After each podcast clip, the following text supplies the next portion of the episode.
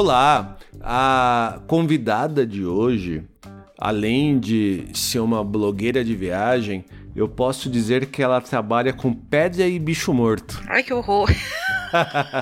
Ou melhor dizendo, ela é geóloga na área petrolífera. E ela cuida também do blog E aí Férias e Foco em Orlando. E vai trazer uma história pra gente no episódio de hoje. Oi Camila, tudo bem com você? Tudo bem. Como é que você tá por aí? Ah, tudo bem. Aqui eu tô sofrendo com muito calor, né? No Rio de Janeiro faz frio? Rio de Janeiro tá 20 graus tá todo mundo encarangado embaixo de coberta, né? Porque 20 graus aqui é, é geleira. Nossa, 20 graus a gente sai aqui na Alemanha de camiseta na rua. Nossa, eu tô embaixo da coberta, literalmente. Imagina que é isso. Aqui essa semana bateu 37 graus.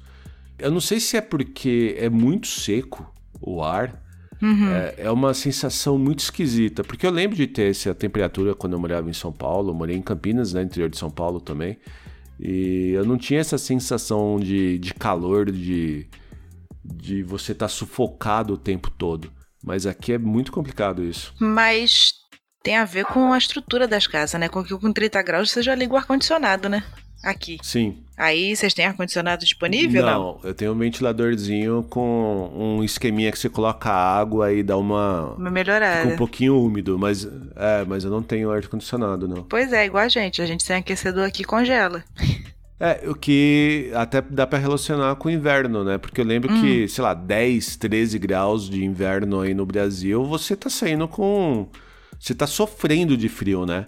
E aqui você tem aquecimento em tudo que é canto, né?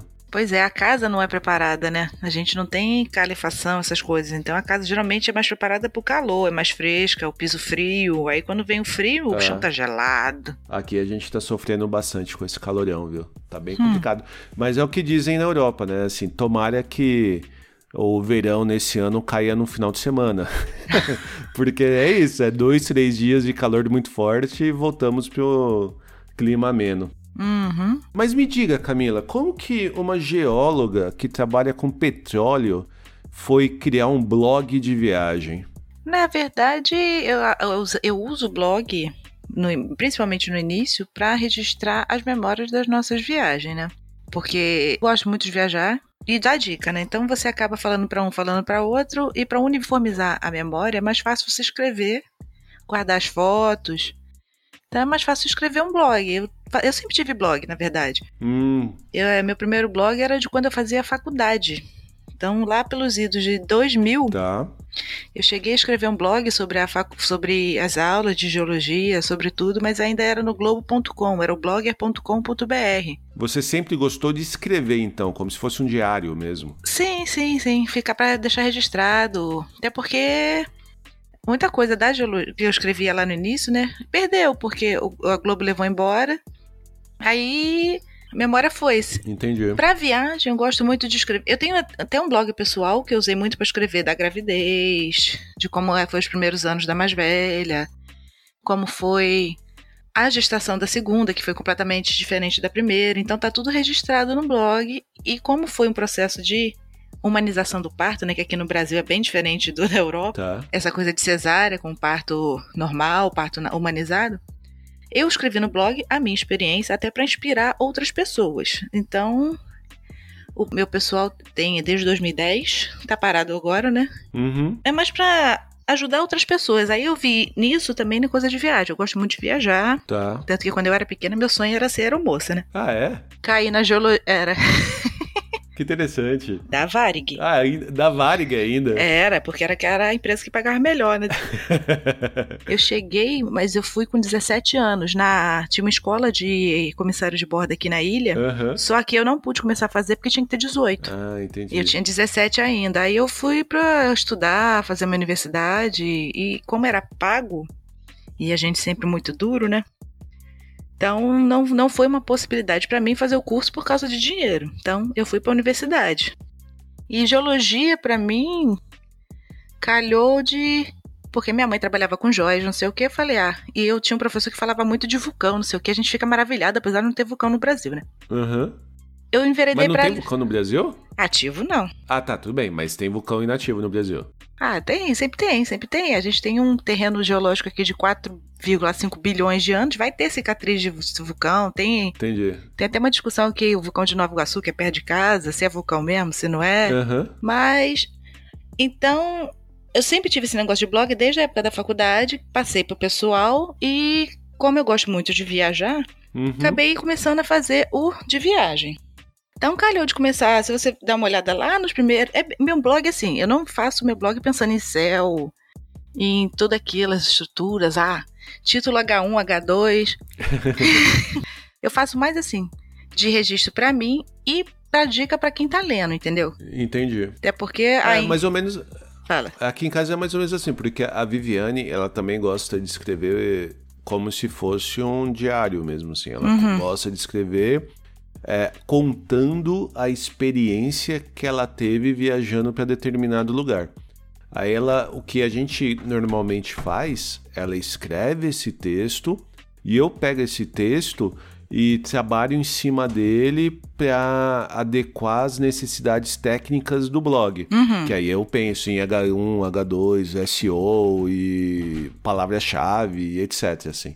Mas aí, aí a gente acaba fazendo essa parceria, assim, porque ela conta uma história, eu, eu pelo menos acho, que ela conta uma história melhor que eu. Uhum. Aí eu pego essa história dela e tento inserir a necessidade técnica. Aqui, coitado, eu só fica eu tomando conta disso, né? E eu gosto muito. Então, eu tenho também um Flickr, não sei nem sei como é que fala, Flickr, Flickr, pra, com as fotografias, né? Tá, tá. E você jogar só a foto sem historinha também não é legal. Então o blog você consegue unir um pouco dos dois. Entendi. Só que com criança, você andar com a câmera, uma Canon e lentes e não sei o que, você acaba também desistindo, né? Porque a bichinha pesa no pescoço, né? E criança correndo pra um lado e pro outro. Verdade. Então, a- a- as fotos às vezes não saem como deveriam sair, como tá na cabeça, né? O blog você acaba unindo as duas paixões.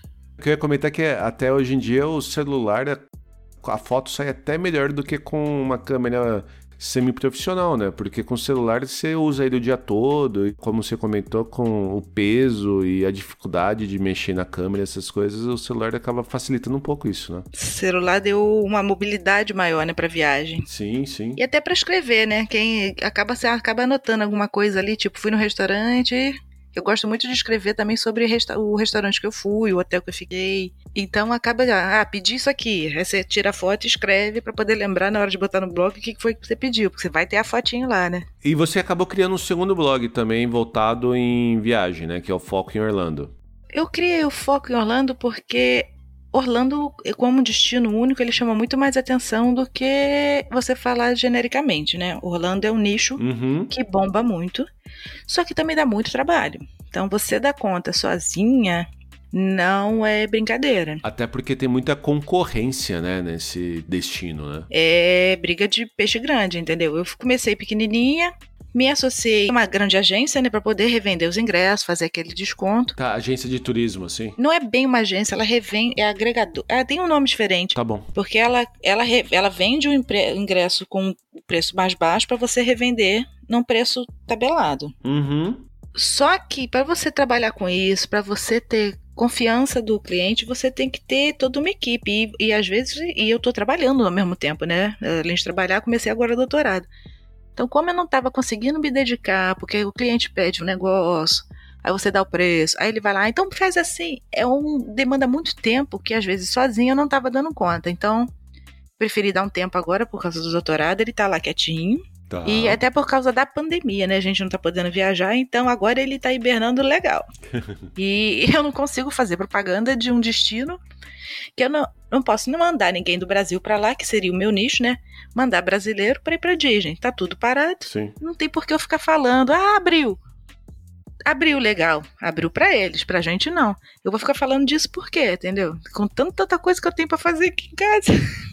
Eu, tava, eu tô conversando também. É, na verdade, a gente, né? Acaba conversando com outros blogueiros de viagem. Sim, E você vê que nessa questão, assim. Esse ano é um ano perdido, né? sim, perdi. E eu conheço gente que deu azar de justamente neste ano acabar investindo uma grana para aumentar, melhorar o blog, tentar atrair mais público e teve retorno zero, né? Só perdeu dinheiro. Pois é, eu até cheguei assim, porque a gente, às vezes, no trabalho, né? Eu trabalho com geologia desde 2005. Então, 15 anos. Você acaba perdendo aquela gana de trabalhar com geologia. Ah, cansei, vou ver outra coisa. Uhum. Aí eu até pensei em focar em Orlando, né? Porque que eu quero que não, por mais tempo peixe, peixe grande, tem sempre espaço para alguém se você fizer um trabalho diferenciado, né? Sim, sim. Só que eu até cheguei a cogitar, vou pensar, não sei o quê, mas eu sempre tive, eu sempre fui medrosa. E eu, assim, eu sou concursada, então a gente nunca troca o certo pelo duvidoso, né? Pelo menos eu gosto de pisar em terreno firme. Claro. Então, largar tudo para começar um negócio, eu fiquei assim meio com o pé atrás. Com família ainda, né? Pois é. Então eu comecei, decidi começar aos poucos, mas foi uma possibilidade. Hoje eu penso, ainda bem que eu não fiz isso. Porque se eu tivesse feito, eu tava lascada, tava lascada. Verdade. Ou você estaria aí viajando sem poder viajar, né? Pois é. você ia ser cancelada da internet dessa vez. Ah, não fala não. Foda-se. Não vou nem falar. Corta essa parte, corta. Então, mas me diga, hum. qual a história que você trouxe? Está relacionada com pedra e bicho morto ou com viagem? mas com viagem. Pode ser com pedra e bicho morto também, porque calhou de, de, de ter geologia no meio, porque foi. A história do início dessa viagem foi diferente. Tá bom. Eu sempre fui uma pessoa assim que planeja a viagem no, no pé da letra, né? Planilhas, Uhum. etc. Eu começo a pensar na viagem meses antes. Tipo, quando eu digo meses antes, são 10 meses antes, né? Porque até conseguir tirar a passagem mais barata, não sei o quê. Tá. Eu não sou aquela pessoa que, ah, vou viajar amanhã, comprei a passagem, fui. Então, eu ia ter umas férias. É, meu marido não, porque ele tinha acabado de começar na empresa. Aí eu falei, meu Deus, eu vou ficar em casa, né? 2019, foi a viagem foi até ano passado. Vou ficar em casa fazendo o quê, meu Deus? Aí eu, eu tô assim, o que, que eu vou fazer? A minha orientadora do doutorado, a Aline, falou: Ah, tô indo pra Ilha de Páscoa. Falei, estou indo junto. Sentei no final de semana seguinte, fui olhar o preço de passagem, comprei. e me enfiei na viagem dela, entendeu? Ela já tinha comprado tudo. É uma coisa assim que eu nunca tinha feito na vida. Me enfiar na viagem dos outros, coisa de agência de viagem, que já tá tudo esquematizado, e me convidar, né? E nessa de comprei também, ainda consegui, meu filho, erro da, da TAM. Eu adoro viajar com erro de viagem. Erro da TAM. Como assim? Ah, depois eu conto a, primeira, a, outra história que foi erro de viagem também. Se você quiser botar tudo junto. Erro de emissão. Eu consegui Ah, achar. tá. Ela comprou a passagem dela para a Ilha de Páscoa com to- stopover em Santiago por 3.000, 3.500. Eu consegui pela mesmíssima faixa de preço indo de classe executiva. Então foi a minha primeira viagem de classe executiva para ir para Ilha de Páscoa. Ô, louco. Então ainda fui chicosa. então assim que começou a minha viagem para Ilha de Páscoa, enfiada na viagem da minha orientadora. Então assim, a gente foi, a gente deu um stop over assim na, em Santiago, conheceu um pouquinho da cidade. Tá. Mas com agência contratada. E é uma coisa assim que eu não sei se eu repetiria, porque é uma coisa. Eu tô acostumada a ir, eu monto, eu, eu alugo o carro, eu faço as coisas, né? Não sei se você faz assim nesse mesmo estilo. Ah, você foi, foi tipo como se fosse uma, uma excursão mesmo. Você foi com guia, essas coisas. Pois é, graças a Deus nessa excursão só tinha nós duas, né? Mas aí tinha a vanzinha. Ah, tá. Aí ficava o guia à nossa disposição explicando os lugares. Uhum. Só que eu não sei o que aconteceu com aquela agência, que eles mandavam os caras, porque o cara era o próprio motorista e era o próprio guia. Até aí tudo bem. Tá bom. Só que os caras em Santiago dirigem loucamente. Tipo, o cara fechou um cara, um, um outro motorista atrás da gente, que o cara foi parar na calçada. Pergunta se ele parou pra ver o que aconteceu. Que isso? Entendeu? Ele aí tava na principal, ele fechou o cara, ele viu que fez cagada, ele virou na próxima rua pro cara não seguir ele, entendeu? Aí você fica assim, Caramba. não recomenda esse povo pra ninguém, entendeu? E fora que viajar com a agência assim, você acaba parando, ele te leva pro, pro ponto, você fica meia hora e ele te leva pra lojinha e você fica uma hora na lojinha, né? Porque ele vai ganhar comissão. Então, Sim, claro. essa uma hora eu poderia estar gastando em outro lugar, conhecendo outros, outros pontos turísticos e tô na lojinha comprando os lá- lápis lazuli, né? Então, passo. A gente nunca fez. Ah, não, mentira. A gente fez uma vez só uma viagem com excursão assim que foi para a Turquia. Uhum. Que como é uma língua totalmente diferente, assim, a gente ficou um pouco preocupado uhum. como que seria alugar um carro e dirigir por lá, né? Uhum. Então a gente contratou uma excursão assim e a reclamação que a gente teve foi parecida. Porque teve alguns pontos escolhidos assim, era na cara que era pega turista, que você ia lá para tentar comprar, para eles tentarem te vender alguma coisa. E ganhar comissão. Tanto que a gente fez uma reclamação e no final acabou ganhando um passeio de barco lá pelo Rio Danúbio, no, em Istambul. Uhum. E porque ninguém reclama, e como a gente reclamou, eles acabaram dando essa esse brinde. Mas fora isso, a gente nunca fez não. Porque geralmente o turista que vai para o exterior assim, em primeira viagem, tem medo de viajar para fora sem ter alguém paparicando, né? Alguém te dando guarita, né? Uhum. Porque você viajar para um país que você não conhece a língua, não, essas, todas essas coisas, dá medo para muita gente. Então, você ter um guia é um suporte, mas claro. aí eles também se aproveitam disso, né? Eu acho que até passear em alguns lugares com guia eu acho que é legal. Por exemplo, sei lá, você vai viajar para Toscana, né, para Florença, ou você vai viajar para Roma, ou vai viajar mesmo em Londres, Paris, e você contratar um guia para passar uma tarde com ele pelos principais pontos turísticos, uhum. eu acho que é um investimento até bem interessante, assim, porque você vai aprender e vai ver coisas que você nunca viu e nem iria conseguir ver sozinho, descobrir sozinho. Agora, a excursão em si eu não, não curto muito, não. É, aí nisso de, de guia. Tá a experiência em Santiago não foi bem legal, mas em compensação, na Ilha de Páscoa, ter o guia, né? Que a gente ficou lá. Eu, como ainda não escrevi no blog, a memória tá indo embora, tá vendo? Eu tenho que sentar e escrever. eu ainda não tive paciência de sentar, porque foi tanta foto, eu nem sei quantas, acho que foi mais de 3 mil fotos que eu tirei. Nossa. E escrever, eu tenho que sentar, tratar a foto, escrever, lembrar de tudo. Aí isso às vezes dá preguiçinha e eu acabo não fazendo. Não deveria. Até porque é sua, sua profissão amadora, né? É. É o hobby, né? Na Ilha de Páscoa, ter o guia foi bem legal, porque os guias são de lá. Hum, entendi. Entendeu? Então, foram. A gente ficou três dias inteiros, né? Você chega num dia, tem uma tarde, fica três dias, tem outra tarde. Três ou quatro dias. Então, os dois primeiros dias, a gente tinha guia. Que foi para fazer a Praia Anaquena, para fazer o vulcão. Ah lá, eu já esqueci o nome de tudo. para fazer os vulcões. Então, e isso o cara vai te contando. Ou foi, o primeiro foi uma menina e depois foi um menino. Tá. Então ele vai te contando as histórias. Eles são, eles são de lá mesmo, eles são rapanuis, vão te contando como foi a história deles. Que legal. O que se sabe, né? Porque perdeu muita coisa com a colonização, né? Então, é uma experiência bem legal o ingresso, mas o ingresso te dá direito, às vezes, os pontos principais você só pode entrar uma vez. Então você acaba queimando essa uma ida com o guia. Entendi. Mas você visitando é, ele vai te explicando como foi construído, como a, a estátua, né, para que, que ela funcionava, essas coisas todas. A, está, a estátua você está falando dos moais? Dos moais, os moais. Entendeu? Ah, legal. E você sabe aprender que aquilo ali tem todo um, uma simbologia para eles que o pessoal tem que respeitar. Que muito turista vai lá e quer subir em cima, tirar foto. Não pode. Aquilo ali é um templo dos mortos para eles, né? Então tem gente, tem antepassado enterrado ali, muitas vezes naqueles embaixo daqueles moais. Ah, interessante. Não sabia disso não. Sim, alguns alguns têm. Chegaram a contar que com a colonização, com tudo, não ficou um moai por causa das brigas, já não chegou a ficar um moai em pé, eles derrubaram todos. Então hoje eles estão em pé na disposição que eles acham que estavam por relatos, porque ah, entendi. eles chegaram a ficar todos derrubados, entendeu?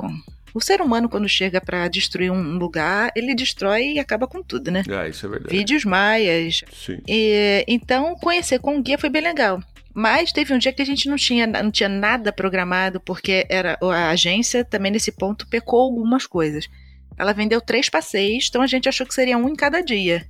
Mas não, um passeio era de meio-dia, dois passeios eram de meio-dia e só um era de dia completo. Entendi. Então a gente acabou fazendo esses dois de meio-dia num dia só. E o outro a gente ficou assim: o que, que a gente vai fazer, né? Então bora alugar um carro e dirigir pela Ilha de Páscoa. Só que carro lá, eles não são assim bem cuidados, né? Então a gente pegou o primeiro. Na hora que a gente sentou, foi passar o quebra-molinha do hotel, ele já agarrou. Pra você ter noção de como tava o carro. O amortecedor todo embora. Aí lá vai perder tempo para ir na locadora, né? Porque não tem grande locadora lá. Geralmente é o próprio morador que compra 10 carros e aluga aquele, aqueles carros que ele comprou. Entendi. E a gente pegou um, uma SUV, era uma Sportage. Mas a bicha tinha cada rombo que você passava a sua cabeça pelo rombo no, no casco. Que é isso? Então, assim, você dirige com pneu careca, meio com medo, né? Do que, que vai acontecer dali. Mas assim, a gente conheceu os pontos com o, o, guia e visitamos os pontos sem o guia, porque quando você está com guia, você tem meia hora para ver tudo. Então voltamos nesses pontos que podia voltar, né? Porque o ticket, os que era só de entrada já tinham sido queimados nos dias anteriores. Então a gente pôde fazer tá. coisas sem o guia e a gente pôde explorar melhor, conhecer é, ponto. Ah, ali é aquela pedra magnética. Tem um ponto lá que tem mais pedras magnéticas que não pertencem. Dali elas vieram trazidas pelos espanhóis de outro lugar. Então a gente pôde ver, entender, olhar, ver e conhecer a praia, a praia de Anaquena também. A menina tinha dado pra gente 30 minutos. Com o carro a gente pôde ficar duas horinhas, entrar na, na praia, explorar, sair dali. A gente chegou inclusive a fazer apreciação noturna das estrelas, né? O stargazing. Ah, legal. É muito lindo. Então você ter essa liberdade de explorar um lugar que você não conhece, foi bem legal.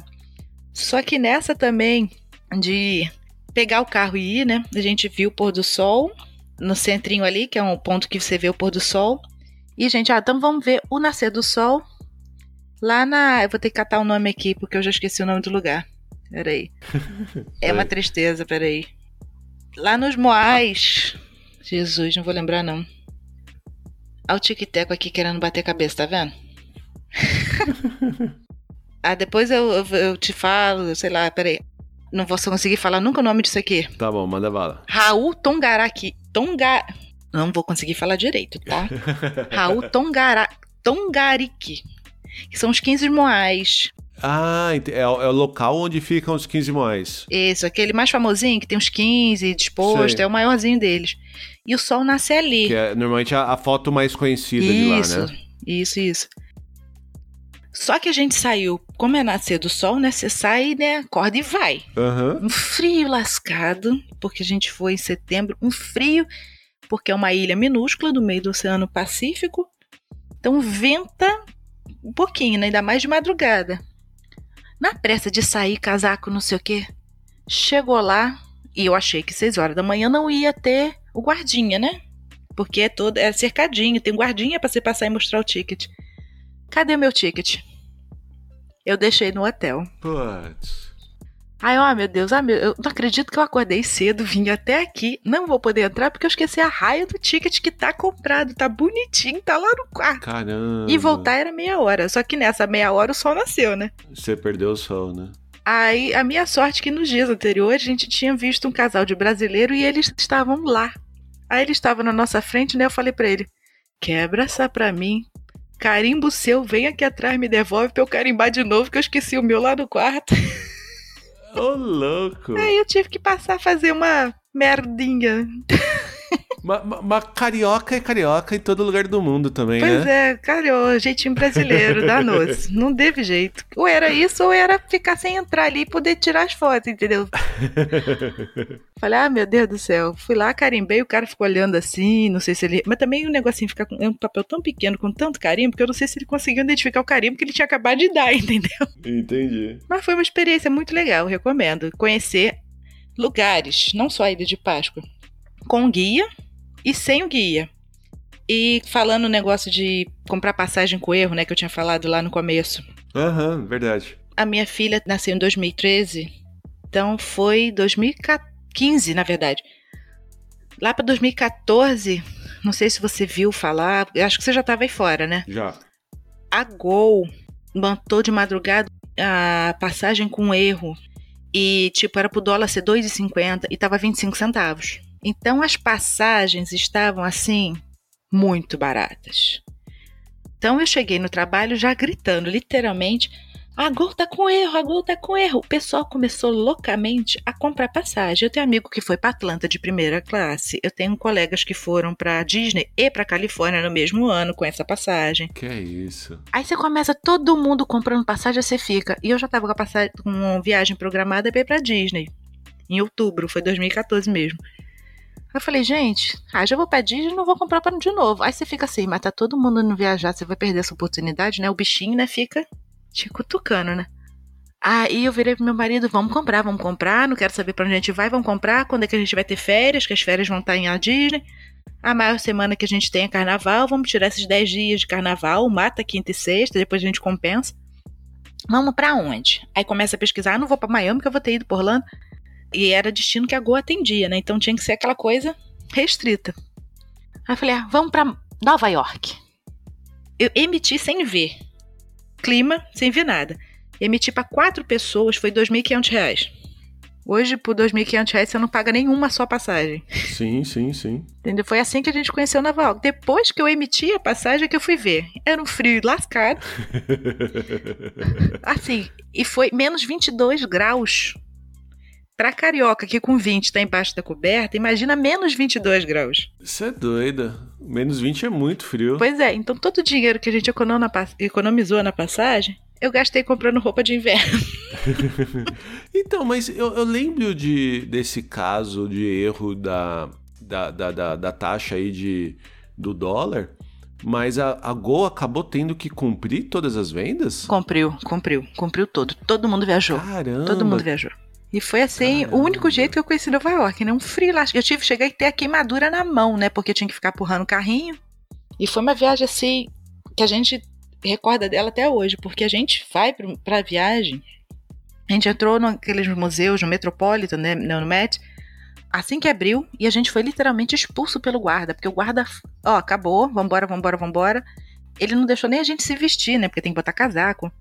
Ele literalmente arrastou a gente para fora de tanta, tanto que a gente assim aproveitou a viagem. Entendi. E os museus. E, e, era um lugar, como é muito frio, né? Onde a gente se aquecia? Em museu. Sim. Tanto que foi assim que eu acabei entrando no Madame Tussauds. Um frio lascado, entra aí pra gente se aquecer. Aí eu fiquei, gente, já entrei no museu. Mó sem graça de entrar e sair, né? Claro. acabei indo tirar foto tosca lá nos museus da Madame Tussauds. Eu não conheço ainda o Madame Tussauds, nem, nem de nenhum lugar assim, porque ele tem vários, né, espalhados aí nas cidades mais turísticas, mas eu acabo não, acabei no, que eu não conheci nenhum, não.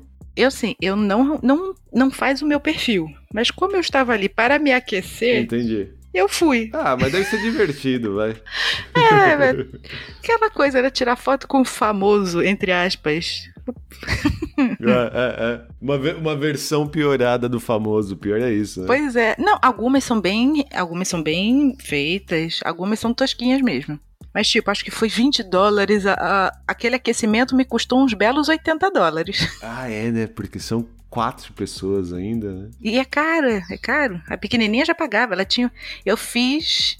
Eu tive a capacidade de levar uma bebê de um ano e meio para passar frio congelante em Nova York. Nossa, sabe que a, a gente se mudou para cá, para Alemanha. A Olivia tinha um ano e três meses, né? Ela era bem pequenininha. Aí a gente foi viajar no inverno daqui, né? O primeiro inverno, e foi um inverno muito pesado. Uhum. Não chegou a menos 20, né? Tava aí na faixa de talvez menos 5, 0, eu tava ainda em, em, um dígito só, né? Uhum. E a gente foi para uma cidade que é até uma cidade bem turística aqui, porque ela faz parte da rota romântica da Alemanha, que é o Rotenburg ob der Tauber, né? Que é uma cidade que ela, ela é rodeada por uma muralha e, uhum. e ela ainda tem bastante características medievais. Né? Mas tava muito frio e a Olivia tinha menos que dois anos chegou um momento e foi, a gente foi visitar o mercado de Natal, esse tipo de coisa. Então foi, não lembro se foi novembro ou dezembro, mas a Olivia, ela começou a ficar azulzinha de tanto frio. Pois é. E os pais irresponsáveis andando com ela no carrinho pra lá e pra cá. Aí chegou uma hora que a gente olhou para ela e falou: não, a gente tem que aquecer essa menina. A gente saiu correndo pro carro que a gente tinha alugado, uhum. ligou o aquecedor, colocou ela no colo e teve que esquentar. Porque a gente não sabia o que ia acontecer. Aí ainda pai de primeira viagem, uhum. né? Que é a primeira filha. Qualquer coisinha você se assusta, né? Mas, nossa. Não, com as pequenininhas, a gente tava andando no Central Park. Não, a gente pegou o Google Maps, né? Um frio do caramba, sair do Metropolitan, do Met.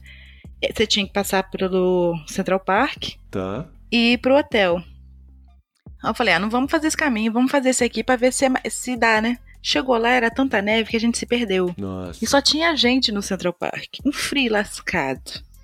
Então, quando a gente chegou no hotel, as meninas estavam geladas. Eu, a minha técnica foi de encher a banheira de água quente bem quente e tacá-las ali. Aí deixei elas brincando, né? E jogar as bichinhas lá, né? Essas coisas, né? De pai que nunca viu neve, né? Foi para Nova York para ver neve.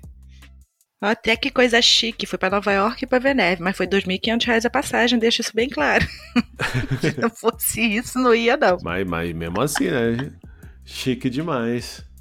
Ah, muito bom. E eu sei que você conta essas histórias e algumas outras num podcast novo, é isso?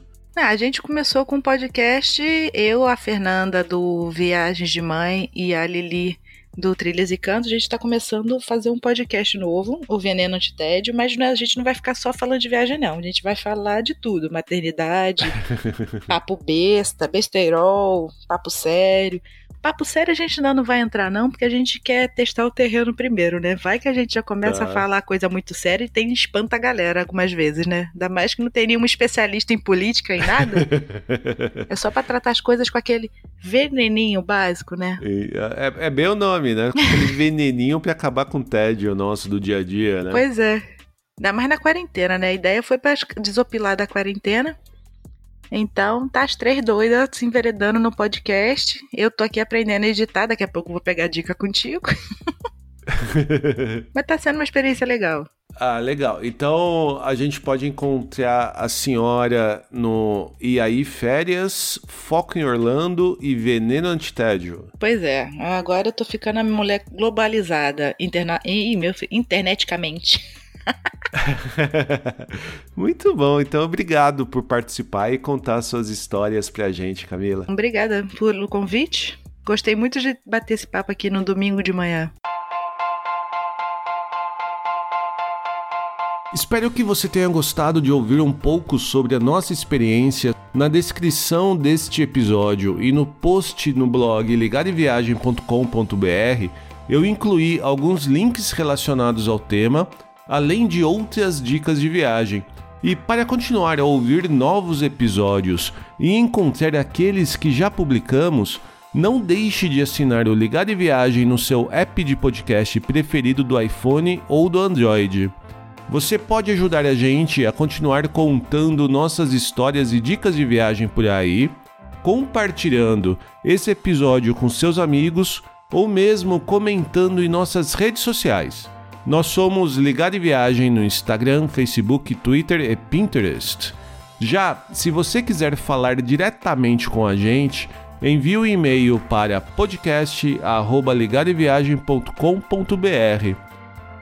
Fique em casa se você puder, fique saudável e que rapidamente nós possamos voltar a ter boas viagens. Até a próxima e tchau!